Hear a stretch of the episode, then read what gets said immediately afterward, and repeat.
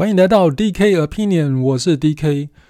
今天我们来谈一谈啊、动态策略里面飞轮效应当中我所提过的润滑剂是什么东西？它的副标题是“法律和规则都是人定的”，所以我们要用人的角度来去思考如何应用它。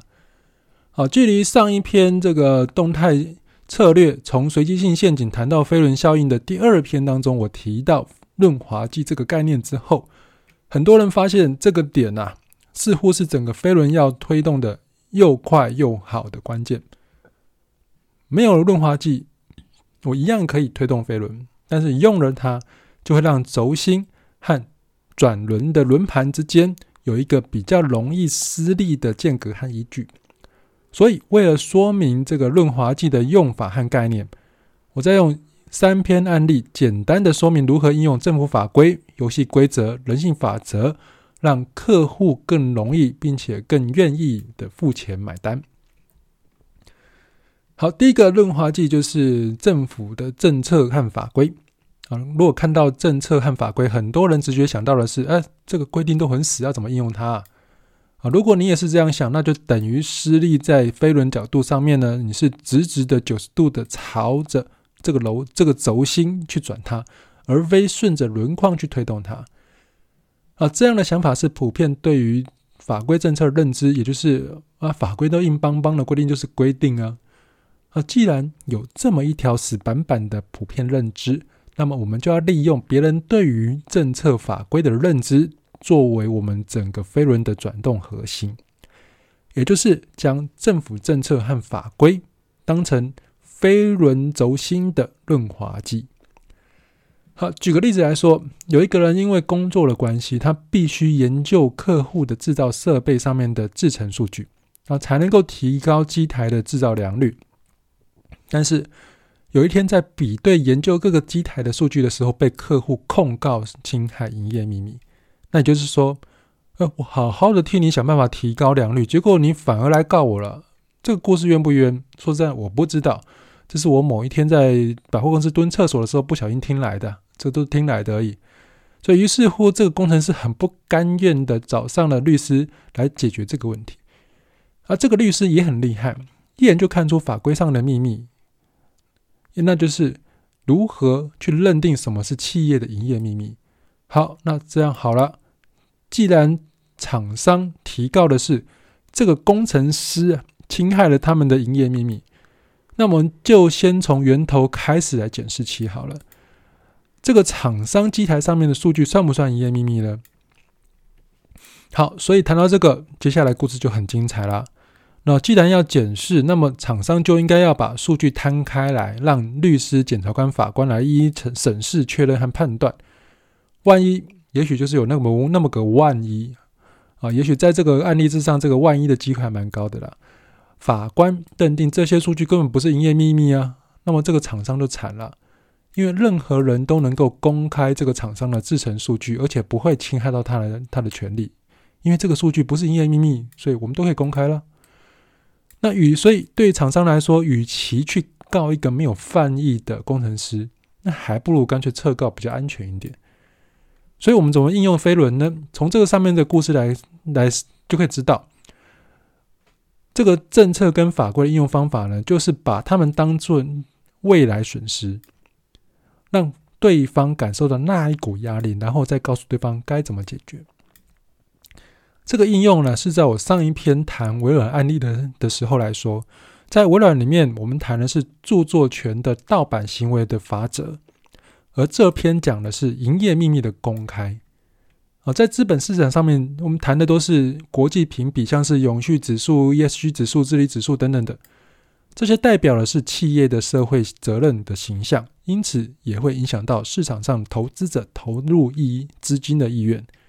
其实，就各个法规的应用面来说，可以是使用政策上的各种补助条件、企业排名评比等等等等的评鉴机制来吓唬对方，之后再指点对方一条。避险的明灯，这么一来，对方也不得不从了。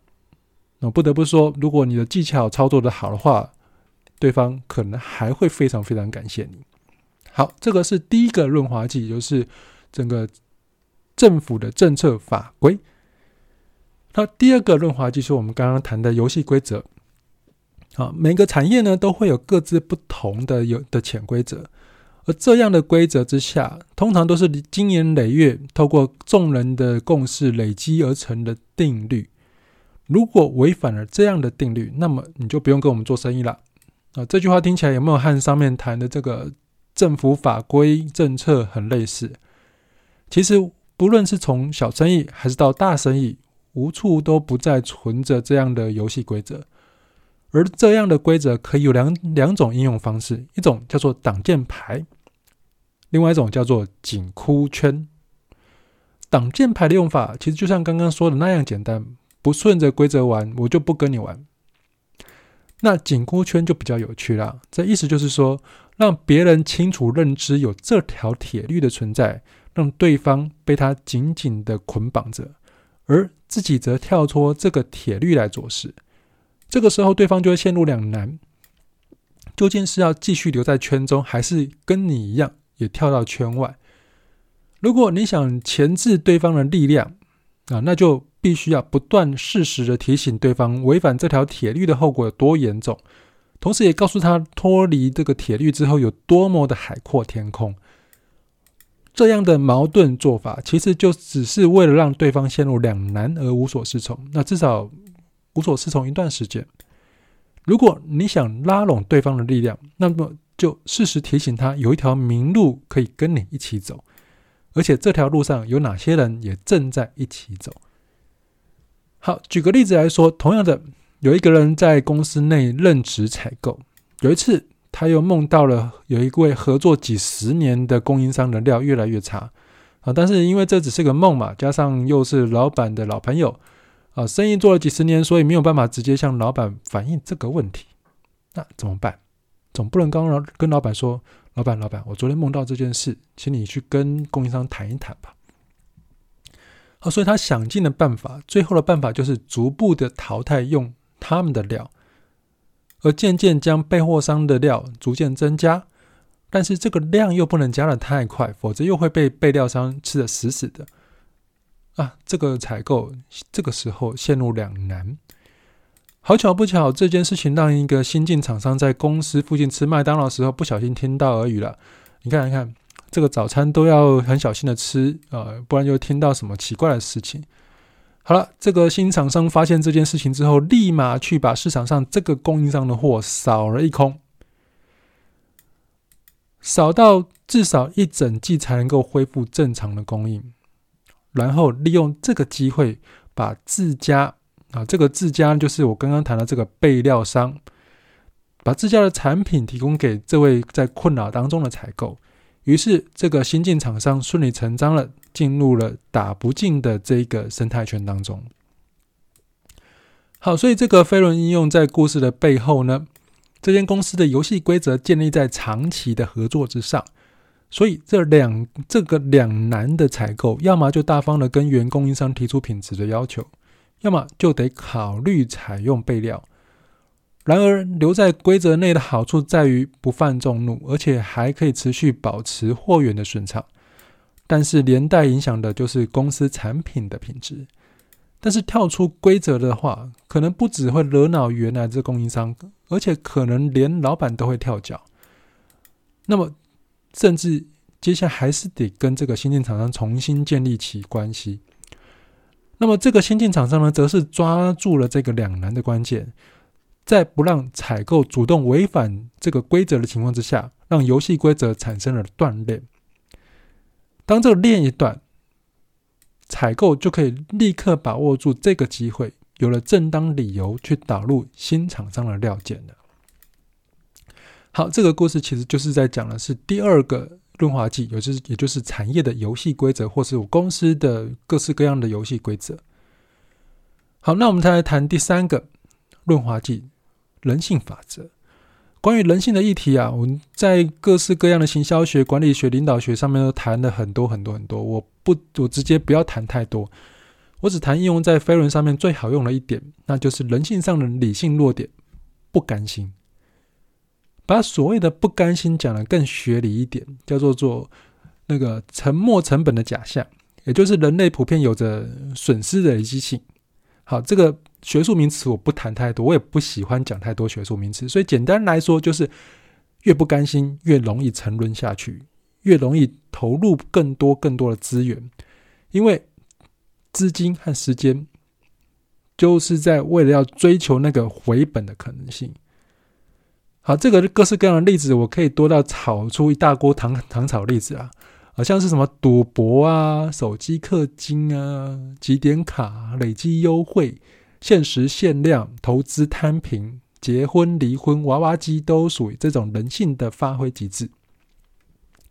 好，我举个例子来说，市场上红了好一阵子的娃娃机，这四处林立，到处都有，而且背后的商业机制很清楚的告诉你。诶，我赚的不是娃娃机的钱，而是娃娃机场地的分租金。但是租用场地还是需要四处找店面、规划空间和空调，寻找适合的机组和货品等等的。那你没有更简单的方式可以做这门生意吗？好，事实上，某一天呢，我正在某一间娃娃机里面搜寻哪一个机台比较有趣的时候。我听到对面的走道哦，这对面的走道有两个人，他们聊起他们最近租了某间农库啊，某间农地的仓库，经营起远端娃娃机的生意啊？什么娃娃机可以用远端玩？那没有了手感，哪有乐趣？哪有人会来玩？那不成不成，这什么烂生意啊？这是我把这个故事跟我另外朋友讲的时候，他就这样这样跟我说的。但是呢，说实在的，那说着故事就是在我对面走到那两个人呢、他们很高兴聊着说：“诶，其实我们只要在仓库里面摆了上百台的娃娃机，根本不需要什么空调，走道也不用了。玩的人只要一打开手机，储值扣点数，在线上玩，手机滑一滑就有上百种机器可以玩，一次抓不起来就有两次，两次抓不起来还差一点点，就越来越不甘心，马上储值就马上玩。抓到了想要的东西就寄货收货，抓到了不想要的就折扣成点数继续玩。”机主也只要远端看着没有货就寄货到仓库，由我们帮忙补货，或者是自己去补货也可以。我们只要远远坐着等着收钱就好了。好，说实在，这样讲了一大篇，我不知道那个人有没有口干呢？啊，正当我想要买瓶可乐去请他们喝，顺便请教如何入伙的时候啊，糟糕！我刚刚抓起来的娃娃又掉下去了，这么一点，差一点点就快要掉，快要掉了，不甘心，我再投二十块，这次一定能抓得到。哎哎，这哎啊，他们人都走了。去哪了啊？娃娃又掉了，没抓到，再来二十块。啊，说实在的，这个整个飞轮效应这个故事啊，是我昨天梦到的梦，千万不要当真哈！我绝对不会告诉你，我们那一天我呃不是在我梦中花了多少钱在那台娃娃机上面啊。虽然最后还是没有拿到我的我的我要的那一只娃娃啊。这个预言告诉我们什么事情？其实很简单，那就是不论行销或者销售在用什么通路，在用什么方式进行，一定要留下一个余韵。也是未完成的事情，那也就是让消费者感到，哎，不用他有点不甘心的尾巴，让消费者抓着他不放。这也就是赌博啊、手机氪金、起点卡啊、呃、累积优惠、限时限量、投资摊平、结婚离婚、娃娃机，都属于这一种的人性的发挥极致啊，没有错。我又重复一下刚刚说的话而已，用的方法就是这么简单哦，所以。当人性就是这么的可悲，而不是这么的可爱的时候，当你越可爱，身为厂商的我们就会越爱你，因为感谢你小小的二十块，帮我们助我们推大了大大的飞轮，感谢你，赞叹你，欢迎你。好，说实在的，这个结语呢，其实我们刚刚讲了三个润滑剂的解说范例和背后意涵的说明，希望你能够听得开心、欢喜又开心。